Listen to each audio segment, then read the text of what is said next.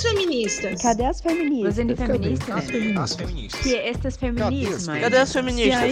Cadê as feministas? Cadê as feministas? Cadê as feministas? Cadê as feministas? Estamos aqui, sempre estivemos. Eu sou a Aline Hack, a operadora do direito que adora problematizar, e estreando hoje no Cadê as Feministas? Eu sou Nayara Machado, jornalista da Ursal e colunista do Olhares Podcast. Antes de mais nada, vamos aos recadinhos rápidos. No mês de agosto, o Olhares bombou. Começamos o mês com um maravilhoso collab com o podcast Sinuca de Bicos, num episódio super especial sobre feminismo, com as sinuqueiras Karina e Letícia, que colocaram esse tema tão importante dentro de um podcast que fala sobre desafios da maternidade. Vale demais a pena conferir. Eu queria aproveitar esse espaço para agradecer o convite mais uma vez. Obrigada, sinuqueiras. Nós também fomos entrevistadas para o portal Congresso em Foco, que colocou o Olhares como um podcast para ouvir e discutir sobre política. Precisamos reconhecer que os debates políticos estão cada vez mais amplos e os podcasts estão cada vez mais acessados por quem não se contenta com a superficialidade com que grandes temas da política e da sociedade são tratados ou não tratados, e na era da informação rápida e fragmentada.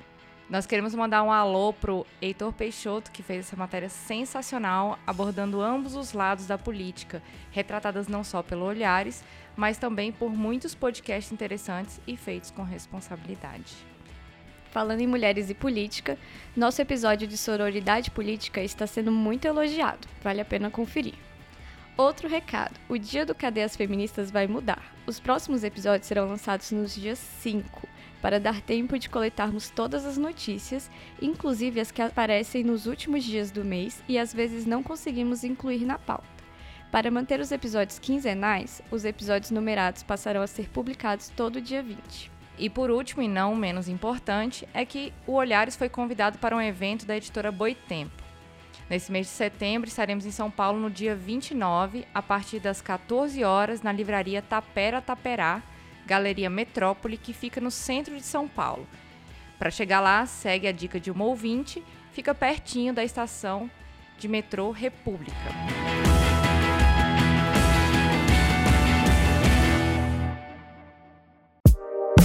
E começando Cadê as Feministas do mês de agosto, vamos falar do evento que abriu o mês, a audiência no Supremo sobre o aborto. Agosto começou com as mulheres ocupando a área central de Brasília para bradar: nem presa, nem morta em razão de aborto. Entre os dias 3 e 6, o Festival pela Vida das Mulheres mobilizou pessoas em defesa da descriminalização do aborto, enquanto o Supremo Tribunal Federal promovia a audiência pública sobre a arguição de descumprimento de preceito fundamental, a DPF 442. Essa ação pede a descriminalização do aborto induzido e voluntário até a 12ª semana de gravidez. Com as cores verde, simbolizando a esperança, e roxo, em referência ao feminismo, as mulheres entoavam frases como nem recatada e nem do lar, a mulherada está na rua é para lutar. Atualmente, a legislação permite o aborto em casos de estupro, risco de morte para mãe ou fetos anencéfalos. Desde março do ano passado, o STF analisa a DPF que ampliaria este direito. E o aborto ele tem que ser visto como questão de saúde pública. A criminalização não é suficiente para impedir um procedimento ilegal. Não há dados oficiais, mas a estimativa é de que 15 mil mulheres precisam de atendimento médico por complicações após a interrupção da gravidez. Dessas, 2 mil morreram. Até mesmo os abortamentos previstos em leis são subnotificados. A professora de saúde pública da Universidade de São Paulo, Cristiane Cabral, explica que a falta de dados específicos sobre abortamento induzido ocorre porque o assunto é um tabu na sociedade, sobretudo na área médica. E anualmente há uma estimativa de que são realizadas 250 mil internações no SUS relacionadas ao abortamento induzido. Segundo dados do Ministério da Saúde, o custo médio das internações por interrupção da gestação com complicações é 317% maior do que as que não tiveram nenhum problema. Entre os anos 2008 e 2017, o gasto total atingiu 486 milhões. Só no ano passado, o custo com hospitalizações por interrupção da gestação chegou a 50 milhões e 700 mil. O destino da ADPF 442 está nas mãos da ministra Rosa Weber, relatora da ação no STF.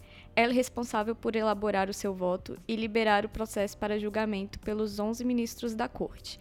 A ação protocolada pelo PSOL em parceria com o ANIS Instituto Bioética em março do ano passado sustenta que os artigos 124 e 126 do Código Penal, que instituem a criminalização do aborto, desrespeitam preceitos fundamentais da Constituição Federal, como a dignidade da pessoa humana, a cidadania, a não discriminação, o planejamento familiar e os direitos sexuais e reprodutivos das mulheres. Foram dois dias de debates em 3 e 6 de agosto, com exposição de 40 participantes selecionados pela ministra, entre eles especialistas, organizações internacionais, movimentos feministas e religiosos. Embora os 11 ministros do STF tenham sido convidados a assistir à audiência pública, apenas quatro deles estiveram presentes no primeiro dia do evento. Além de Rosa Weber, participaram da sessão a presidente Carmen Lúcia, que teve que deixar a atividade por volta das 10 horas para outros compromissos, e os ministros Luiz Roberto Barroso e Ricardo Lewandowski. No segundo dia, Carmen Lúcia abriu os trabalhos, mas apenas Rosa Weber acompanhou todas as apresentações. Com a ausência da maioria dos ministros, a presidente do Supremo destacou ao público que todos os integrantes da corte receberão o conteúdo das exposições. A tramitação de ADPFs no STF costuma levar alguns anos.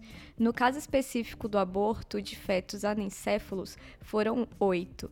A petição inicial foi apresentada pela Confederação Nacional dos Trabalhadores na Saúde em 2004, mas o STF concluiu o julgamento do mérito somente em 2012. Quem quiser saber mais, a gente participou do Anticast falando sobre a ADPF 442 do Conexão Feminista e gravamos um episódio específico a respeito do tema.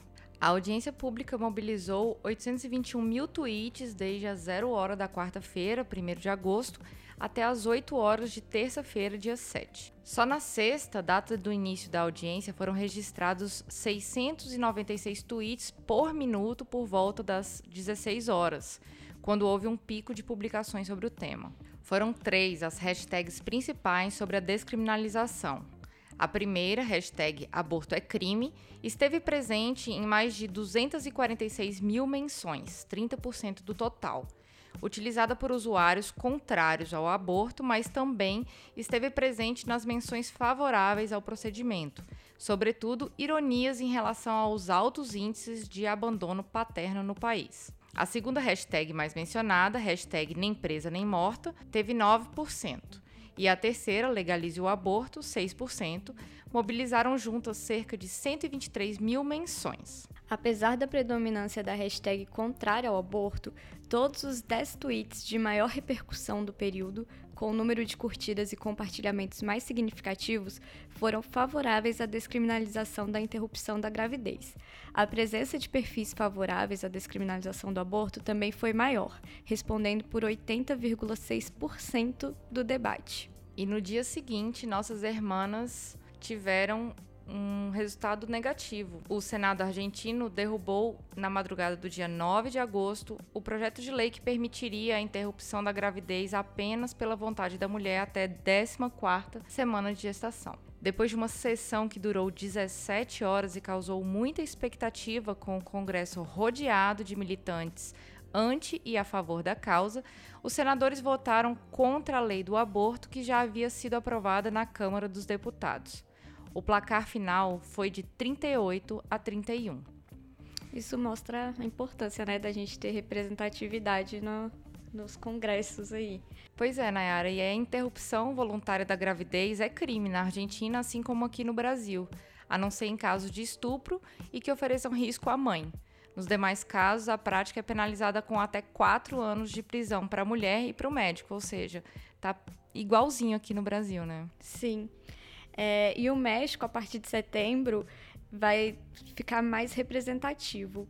Quase o mesmo número de homens e mulheres ocupará as duas câmaras do Congresso, graças às urnas e às cotas femininas. Elas são 49% no Senado e 49,2% na Câmara dos Deputados. Além disso, pela primeira vez, uma mulher será prefeita da capital mexicana, Cláudia Sheinbaum, do partido Morena. Também em outros países da América Latina, a parcela de mulheres no poder legislativo é notavelmente alta. Segundo dados da União Interparlamentar, em junho de 2018, seis dos dez países com a maior proporção de deputadas são latino-americanos: Cuba, Bolívia, Granada, Nicarágua, Costa Rica e, em nono lugar, o México. No Brasil, a lei das cotas prevê que cada partido ou coligação preencherá o um mínimo de 30% e o máximo de 70% para candidaturas de cada sexo, o que na prática resulta numa, numa minoria feminina. Ainda assim, segundo o TSE, em 2016, 89,3% dos candidatos sem nenhum voto eram mulheres. Mas apesar disso, na América Latina, em 2014, nós tivemos quatro presidentas ao mesmo tempo. Dilma Rousseff no Brasil, Cristina Fernandes na Argentina, Michelle Bachelet no Chile e Laura Chinchilla na Costa Rica. Daí a gente vê a necessidade de se falar em cotas. Se as mulheres não tiverem essas cotas, é, a representatividade feminina nunca vai ser alcançada. E também a questão das candidatas laranja, mas vem aí um episódio do Olhar sobre isso. A Universidade Japonesa diminuiu notas de mulheres para impedir a admissão. A imprensa japonesa divulgou que em 2018 apenas 30 candidatas foram aceitas em faculdades de medicina, em comparação a 141 homens. O motivo alegado teria relação com o fato de que mulheres poderiam desistir da carreira após ficarem grávidas. Por anos, a Universidade Médica de Tóquio, no Japão, corrigiu os resultados de testes de candidatas para admitir menos mulheres, pois os funcionários acreditavam que, uma vez que elas se casassem e tivessem filhos, seriam incapazes de realizar seus turnos de emergência nos hospitais. Agora, a mídia japonesa revelou outra polêmica. Desde 2011, a faculdade vem diminuindo as pontuações das estudantes, de modo que apenas cerca de 30% dos aprovados nos cursos sejam mulheres. Segundo o jornal Quartz, isso aconteceu após o número de mulheres crescer na escola superior. Eu queria fazer um comentário aqui a respeito dessa ascensão das mulheres no ensino superior. Eu estava ouvindo ontem um episódio do Chutando a Escada sobre feminismo interseccional e a Débora Prado trouxe um dado importantíssimo a respeito disso, que faz, que faz o link sobre essa questão da ascensão das mulheres em Tóquio é, na verdade, da dificuldade delas em ascender profissionalmente, hoje existem 10 mil doutoras. Ou seja, 10 mil mulheres que fizeram doutorado. E onde estão essas mulheres? É importante a gente fazer essa pergunta. Por que, que essas mulheres não estão gerindo grandes empresas? E essa questão do Japão também é uma questão muito séria. É um tipo de violência, né? É uma violência institucional isso. Exato. E falando em violência, temos pouco a comemorar nos 12 anos da Lei Maria da Penha. Segundo a Organização Mundial de Saúde, o Brasil é o quinto país que mais mata mulheres no mundo. Só em 2016 foram assassinadas 4.645 no país, um aumento de 15,3% em 10 anos. De 2006 a 2016, a taxa de homicídios cresceu mais entre as negras, 15,4% enquanto entre as brancas houve queda de 8%. São dados, conforme a organização do Nono Abraço, que demonstram que a violência contra a mulher tem cor. Ainda segundo o documento, a violência doméstica e familiar contra as mulheres é a expressão mais gritante do machismo na nossa sociedade. Ela tem raízes profundas no patriarcado, no racismo, sexismo e na divisão desigual do trabalho entre homens e mulheres, a mudança dessa realidade só será possível com a luta dos movimentos de mulheres e a efetivação das políticas públicas prometidas em lei. E o Congresso está se movimentando também nesse sentido. O plenário da Câmara dos Deputados aprovou no dia 14 um projeto de lei que altera a Lei Maria da Penha para que delegados e policiais possam conceder medidas protetivas. Hoje, a autorização é somente judicial. O texto aprovado foi substitutivo do relator, deputado João Campos, do PRB de Goiás, integrante da bancada religiosa, ao projeto de lei 6433 de 2013. A proposta também é assinada pela deputada Soraya Santos, do PR do Rio de Janeiro, presidente da bancada feminina na Câmara e ainda será analisada pelo Senado. De acordo com o projeto de lei, se houver risco à vida ou à integridade física da mulher ou de seus dependentes, o agressor poderá ser imediatamente afastado de casa por delegado de polícia, quando o município não for sede de comarca, ou por policial, quando não houver delegacia disponível no momento da denúncia. Nesses casos, a concessão de medida protetiva deverá ser comunicada ao juiz em até 24 horas, que decidirá em igual prazo sobre a manutenção ou não da decisão. Hoje o prazo é de 48 horas para a polícia comunicar o juiz sobre as agressões para que então ele decida. O texto estabelece também que as medidas protetivas de urgência serão registradas em bancos de dados mantidos e regulamentados pelo Conselho Nacional de Justiça, que poderá ser acessado pelo Ministério Público, Defensoria Pública e órgãos de segurança pública e assistência social. Em novembro de 2017, ao sancionar a Lei 13.505, o presidente Michel Temer vetou que delegados pudessem conceder medidas protetivas. Na justificativa, ele afirmou que a permissão para delegados era inconstitucional por violar os artigos 2 e 144, parágrafo 4 da Constituição, ao invadirem competência afeta ao Poder Judiciário e buscarem estabelecer competência não prevista para os policiais civis. O mapa da violência de 2015 aponta que, entre 1980 e 2013, 106.093 pessoas morreram por sua condição de ser mulher. E ainda dentro do Congresso, o Senado aprova o aumento da pena para estupro coletivo e punição para importunação sexual. Foi aprovado no dia 7 o substitutivo da Câmara ao projeto do Senado que aumenta a pena para o estupro coletivo. O texto também torna crime a importunação sexual, chamada vingança pornográfica, e divulgação de cenas de estupro. O projeto agora segue para a sanção presidencial. O PLS 618 de 2015, da senadora Vanessa Graziotin, do PCdoB do Amazonas, tramitou na Câmara em conjunto com outras iniciativas. O substitutivo da deputada Laura Carneiro, do DEM do Rio de Janeiro, incorporou trechos de projetos do senador Humberto Costa, do PT de Pernambuco, e da senadora Marta Suplicy, do PMDB de São Paulo. Para o chamado estupro coletivo, cometido por vários criminosos, o texto altera o aumento da pena previsto em lei, que atualmente é de um quarto até dois terços de pena. Igual aumento é estipulado para o chamado estupro corretivo, caracterizado com intuito punitivo feito para controlar o comportamento social ou sexual de uma vítima. A pena será aumentada em um terço se o crime for cometido em local público, aberto ao público ou com grande aglomeração de pessoas, ou em meio de transporte público, durante a noite, em lugar ermo, com o emprego de arma ou por qualquer meio que dificulte a possibilidade de defesa da vítima. Todos os crimes contra a liberdade sexual e crimes sexuais contra vulneráveis terão a ação movida pelo Ministério Público, mesmo quando a vítima for maior de 18 anos. Esse tipo de ação incondicionada não depende do desejo da vítima de entrar com o processo contra o agressor. Outros aumentos previstos pelo texto para todos os crimes listados contra a dignidade sexual são para o caso de gravidez e para a transmissão à vítima de doença sexualmente transmissível quando o agressor sabe ou deveria saber ser portador. Em ambos os casos, o aumento pode chegar a dois terços da pena. Igual aumento de pena valerá se a vítima for idosa ou pessoa com deficiência. Já para importunação sexual, o substitutivo prevê um tipo penal de gravidade média para os casos em que o agressor não comete tecnicamente um crime de estupro, mas não deve ser enquadrado em uma mera contravenção.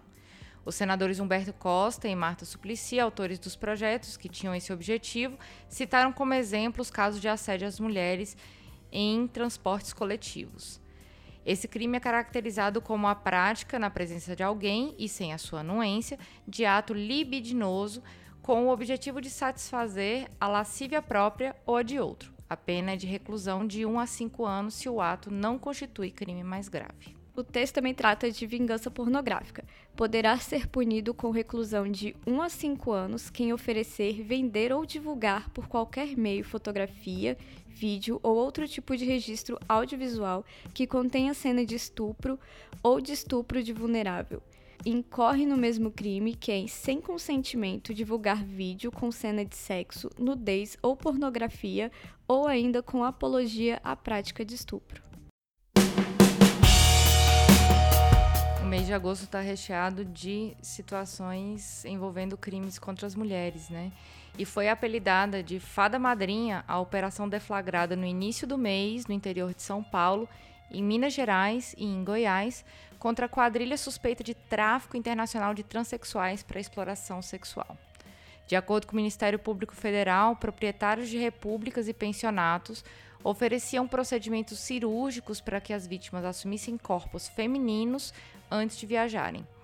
No entanto, para se hospedarem nos locais e financiarem a transição corporal, as vítimas adquiriam dívidas altíssimas e se tornavam prisioneiras dos criminosos, sendo mantidas em condição análoga à de escravidão.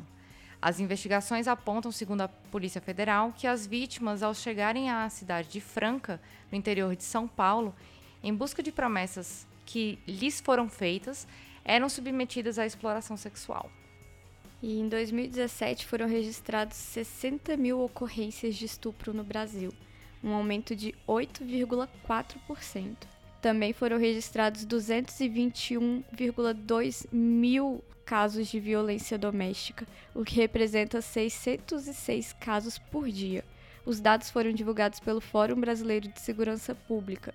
As maiores taxas de violência foram registradas no Rio Grande do Norte, 68 para cada 100 mil habitantes, no Acre e no Ceará. As menores foram registradas nos estados de São Paulo, Santa Catarina e Distrito Federal. E ainda falando sobre violência sexual, uma investigação nos Estados Unidos encontrou evidências contra ao menos 300 padres abusadores e identificou mais de mil menores de idade vítimas durante décadas de abusos sexuais encobertos pela Igreja Católica na Pensilvânia. A maioria das vítimas eram meninos, mas também havia meninas, muitos na pré-puberdade, segundo o informe, e revela o uso de álcool e pornografia. Entre 5.700 e 10 mil padres católicos já foram apontados por assédio sexual nos Estados Unidos, mas apenas cerca de 200 foram julgados e condenados por seus crimes segundo a ONG Bishop Accountability. Desde a explosão do escândalo por denúncias de pedofilia, a Igreja Católica Americana já gastou mais de 3 bilhões de dólares em acordos com as vítimas, segundo a mesma ONG.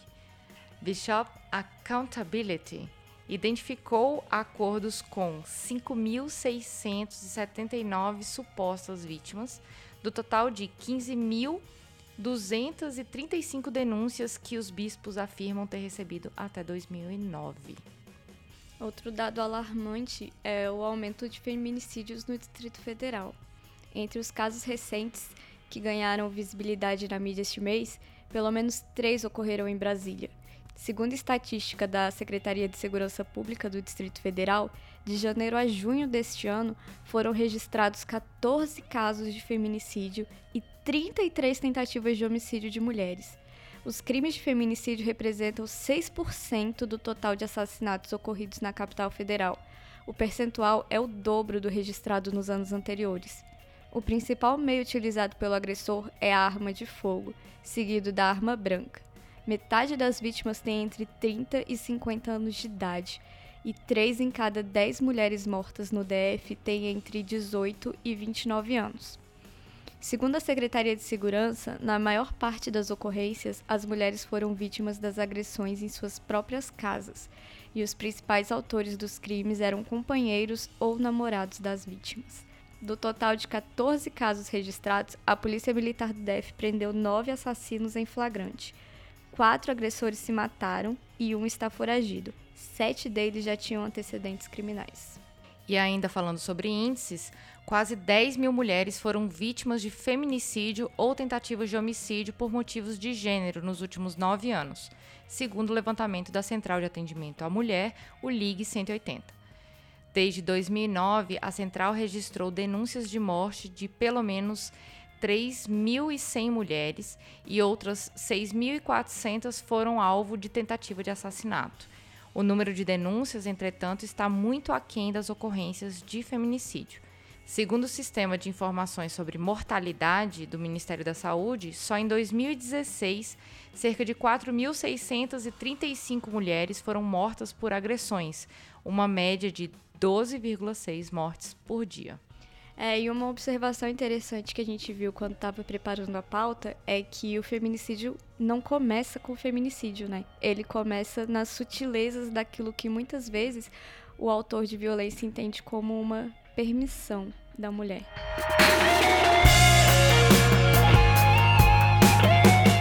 Marielle presente. E falando em feminicídio, o Ministério Público do Rio de Janeiro anunciou que uma nova equipe vai se encarregar de dar continuidade às investigações sobre o assassinato da, da vereadora Marielle Franco e do motorista Anderson Gomes. No dia 1 de setembro, a promotora Letícia Emile assumirá as funções de Homero das Neves Freitas Filho, que está à frente do caso desde o início. A mudança ocorre após o promotor ter sido promovido a procurador de justiça pelo Conselho Superior do Ministério Público do Rio de Janeiro. Dessa forma, ele deixa a titularidade da 23ª Promotoria de Investigação Penal. A promotora Letícia decidiu trabalhar com duas estruturas: o Grupo de Atuação Especial no Combate ao Crime Organizado e a Coordenadoria de Segurança e Inteligência. As investigações seguem a linha de crime político e há um forte indício de participação de milicianos. E o Procurador-Geral de Justiça do Rio de Janeiro, Eduardo Gussen, enviou um ofício ao ministro da Segurança Pública, Raul Jungmann, dizendo ser favorável à participação da Polícia Federal nas investigações do assassinato da vereadora Marielle Franco e do motorista Anderson Gomes, desde que o pedido seja feito pelo interventor federal do Estado do Rio de Janeiro, General Braga Neto. O documento ressalta que a medida não deve ser confundida com o deslocamento de competência para a Justiça Federal.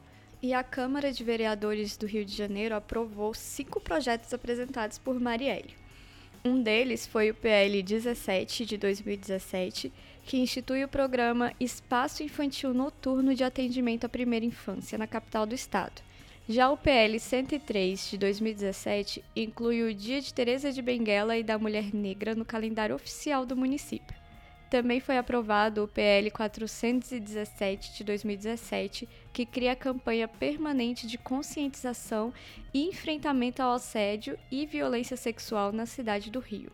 Foram aprovados ainda os projetos de lei 515 de 2017, que inclui o Programa de Efetivação de Medidas Socioeducativas em Meio Aberto no município do Rio, e 555 de 2017, que cria o Dossiê Mulher Carioca. A Câmara também aprovou o projeto de autoria das vereadoras Tereza Berger, Tânia Bastos e Luciana Novaes, entre outras, que dá o nome de Marielle Franco à tribuna localizada no plenário Teotônio Vilela. e já são 170 dias sem a solução do caso da Marielle.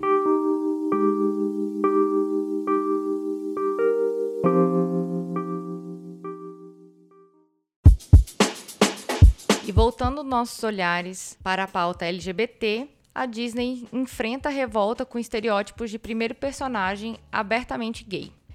A Disney está enfrentando uma indignação após a publicação de reportagens sugerindo que o primeiro personagem abertamente gay do estúdio em um filme, interpretado pelo ator Jack Whitehall, será extremamente afetado e, entre aspas, né, extremamente afetado e também, entre aspas, muito afeminado.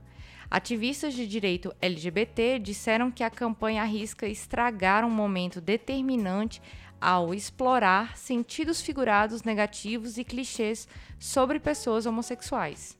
Em Jungle Cruise, um filme de ação que se passa no século XIX.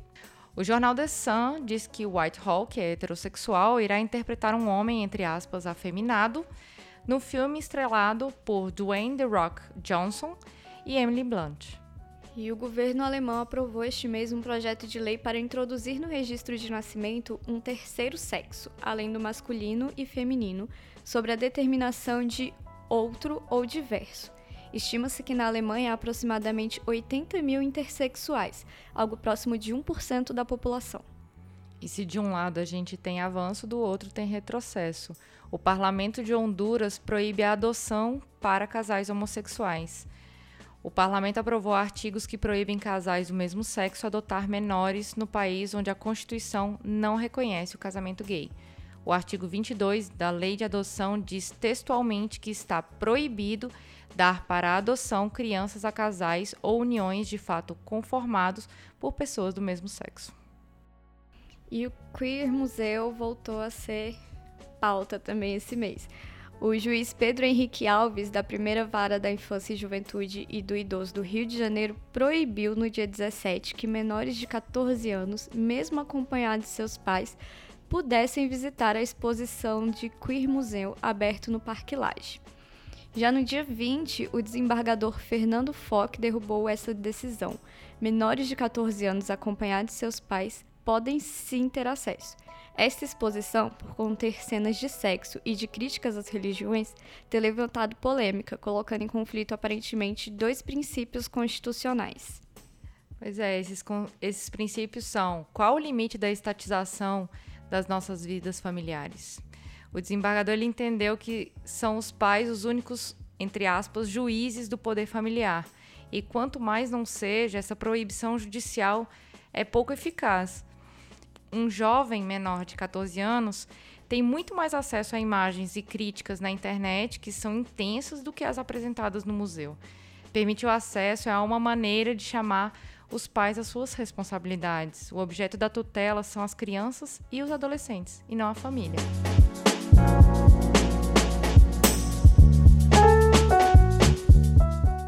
Temos uma convidada muito especial hoje no quadro Mulheres Podcasters. Para quem não sabe, Mulheres Podcasters é uma hashtag criada por iniciativa do podcast Programa.g para divulgar o trabalho das mulheres na mídia podcast e mostrar para todo ouvinte que sempre existiram mulheres na comunidade de podcasts no Brasil. E o Olhares Podcast apoia essa iniciativa. Siga a hashtag Mulheres Podcasters e encontre casts incríveis e variados apresentados e produzidos por elas. Neste episódio, convidamos a Beatriz Santos, uma das mulheres podcasters que é hostess do podcast HQ da Vida, para falar um pouco mais do podcast e nos dizer o que fez o HQ da Vida no mês de agosto quando perguntaram: cadê as feministas? Oi, Aline e equipe Olhares. Em agosto, nós fizemos bastante coisa. Gravamos episódios sobre não monogamia, pink money e dois super especiais. Um sobre o Dia dos Pais, com depoimentos de pais de LGBTs, e outro sobre um jornal que existiu lá no início dos anos 80, chamado Xana com Xana, feito por lésbicas e que foi a nossa homenagem ao Dia Nacional da Visibilidade Lésbica.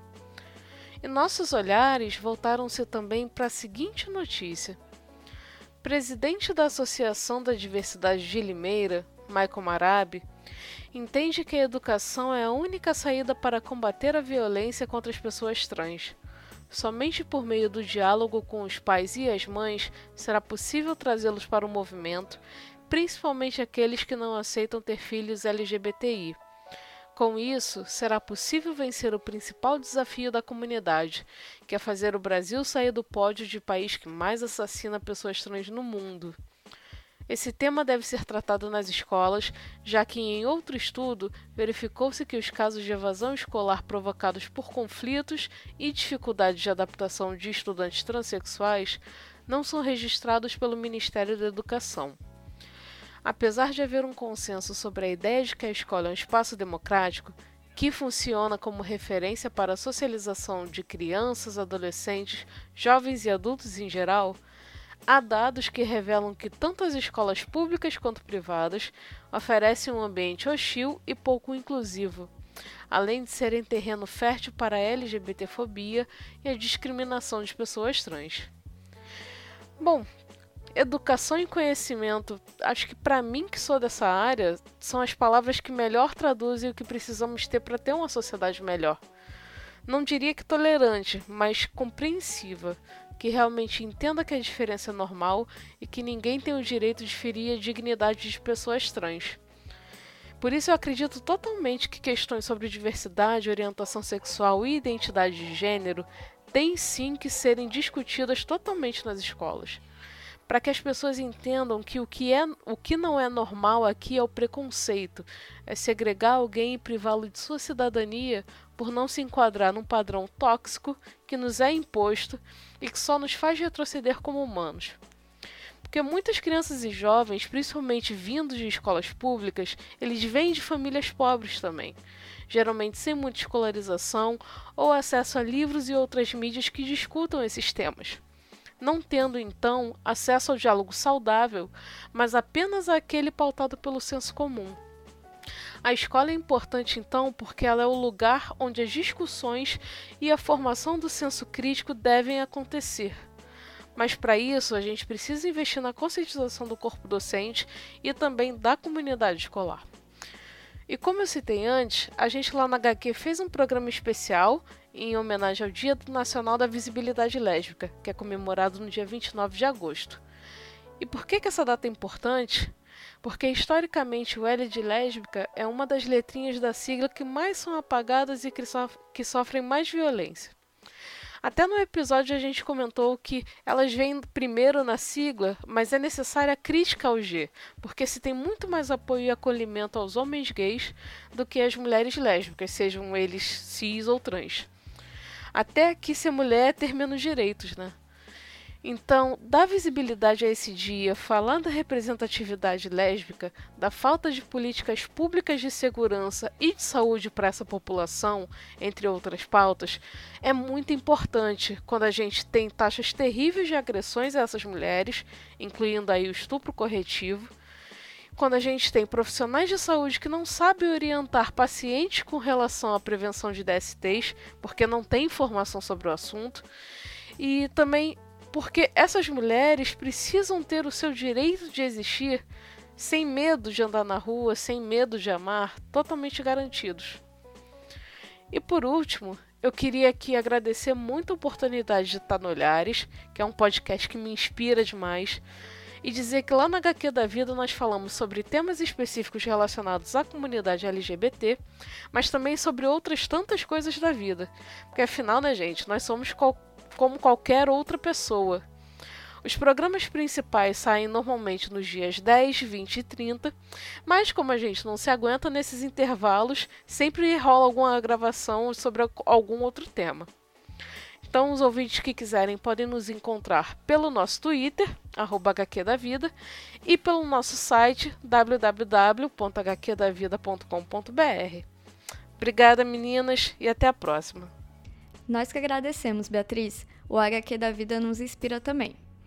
E você, ouvinte, caso tenha interesse em conhecer mais mulheres podcasters, acesse a hashtag Mulheres Podcasters e caso queira nos ajudar a promover a igualdade de gênero dentro da podosfera, compartilhe este programa com a hashtag Mulheres Podcasters e ajude a divulgar o trabalho feito por mulheres na mídia podcast. Gostou do programa? A proposta do Cadê as Feministas é selecionar e comentar notícias que saíram neste mês no Brasil e no mundo sobre o viés feminista interseccional. Apesar de ser inviável debater todas as notícias a respeito da nossa temática, nossa equipe faz uma seleção cuidadosa que pode trazer mais impacto aos nossos pontos de vista.